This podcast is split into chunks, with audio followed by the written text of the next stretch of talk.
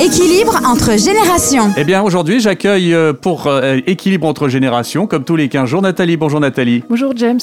Alors, heureux de te retrouver pour une euh, nouvelle chronique qui va évoquer le harcèlement scolaire, je pense. Oui, le harcèlement scolaire, tout à fait, puisque la, la, journée nationale euh, est fixée au 7 novembre pour le, le premier degré, c'est-à-dire pour l'école primaire.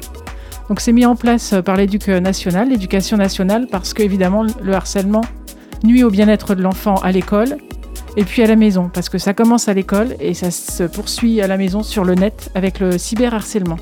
Alors, comment éviter ou enrayer le harcèlement? Alors, si je suis harcelé, déjà plusieurs euh, choses. Si je suis harcelé, c'est euh, en parler à un copain ou un adulte. Adulte euh, référent, éducateur, prof, euh, parent, évidemment. À plusieurs, on est plus fort. On en parle, ça va tout de suite mieux, on trouve des solutions. Si je suis témoin de harcèlement, eh ben, j'interviens pour euh, soutenir le copain et je le pousse à, en parler à un adulte ou je l'accompagne pour en parler à l'adulte. Cela signifie que victime ou, ou témoin, on va devoir parler pour pouvoir alerter, euh, soutenir, stopper tout cela. Malgré ses émotions, parce qu'en fait, euh, il y a énormément d'émotions, évidemment, tu t'en doutes. Oui.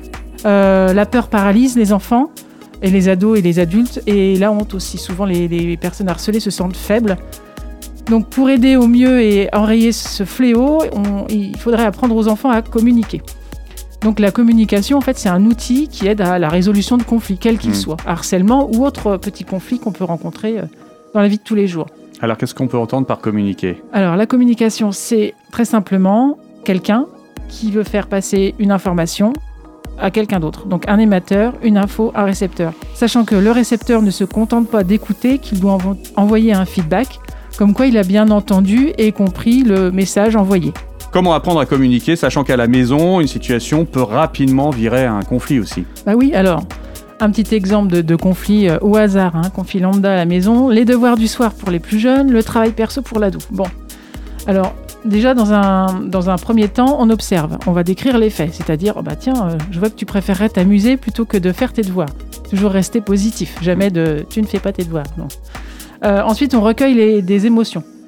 Bah, je comprends ton point de vue, tu, on préfère faire les choses qu'on aime. Même les adultes euh, préfèrent faire les choses qu'on aime, tu n'es pas le seul. Donc je, comprends que tu sois bien contrarié.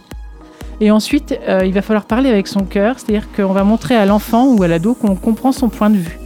Et on va proposer des alternatives.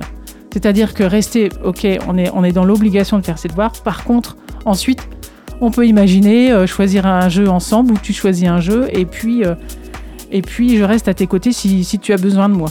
Donc là, on responsabilise l'enfant, on lui fait comprendre que euh, on comprend son point de vue, on reconnaît les faits, il n'y a pas de jugement.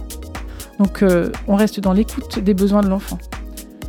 Il n'y a pas de violence verbale. euh, et surtout, surtout, il y a un lien de confiance qui se met en place. C'est-à-dire que tout ce processus de se mettre à la place de l'enfant, comprendre ses besoins, ses émotions aussi, ça l'amène à comprendre qu'il n'est pas seul et surtout qu'il est compris, qu'il Hmm. peut s'exprimer, euh, ok, qu'il a le droit de ne pas aimer faire ses devoirs, par exemple. Alors, ça fonctionne euh, à l'école, au collège, au lycée, au travail, à la maison. Ah voilà. oui Ah oui, oui, partout. Même euh, nous, en tant qu'adultes, on peut gérer des conflits juste en observant une situation. Ok, on reste dans les faits, on ne juge pas. En disant les sentiments qu'on éprouve, en parlant de nos besoins. Bah, moi, j'ai besoin, par exemple, euh, je ne sais pas, j'aurais besoin que, et je te demande que. Hmm. juste ça. Et ça fonctionne, par contre, uniquement si euh, l'interlocuteur en face euh, change de point de vue. C'est-à-dire qu'il accepte d'écouter et d'entendre euh, le message qu'on veut lui envoyer aussi.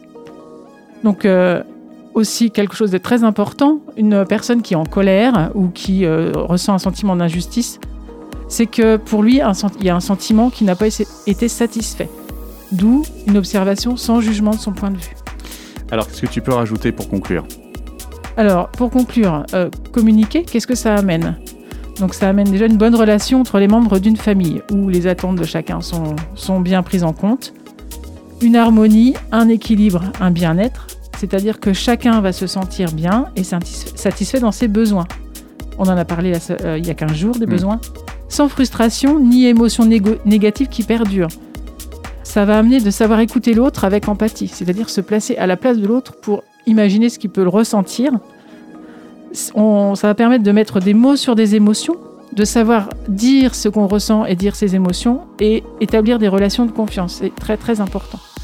Au final, être armé dans des situations compliquées comme le harcèlement.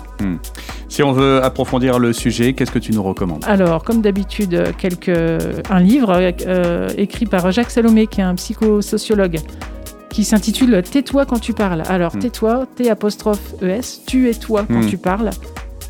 Ensuite, euh, un deuxième livre, toujours de, à propos de la CNV, hein, puisque c'est de la communication non, violence, non violente, pardon, comme outil de résolution de conflits de Marshall Rosenberg, psychologue clinicien. Et enfin, vous pouvez vous documenter sur le RE, euh, alors attention, c'est de l'anglais, Relationship Enhancement. C'est un courant de communication qui est basé sur le savoir écouter et le savoir dire, né aux USA dans les années 60 et euh, conduit par Louise et Bernard Garnet.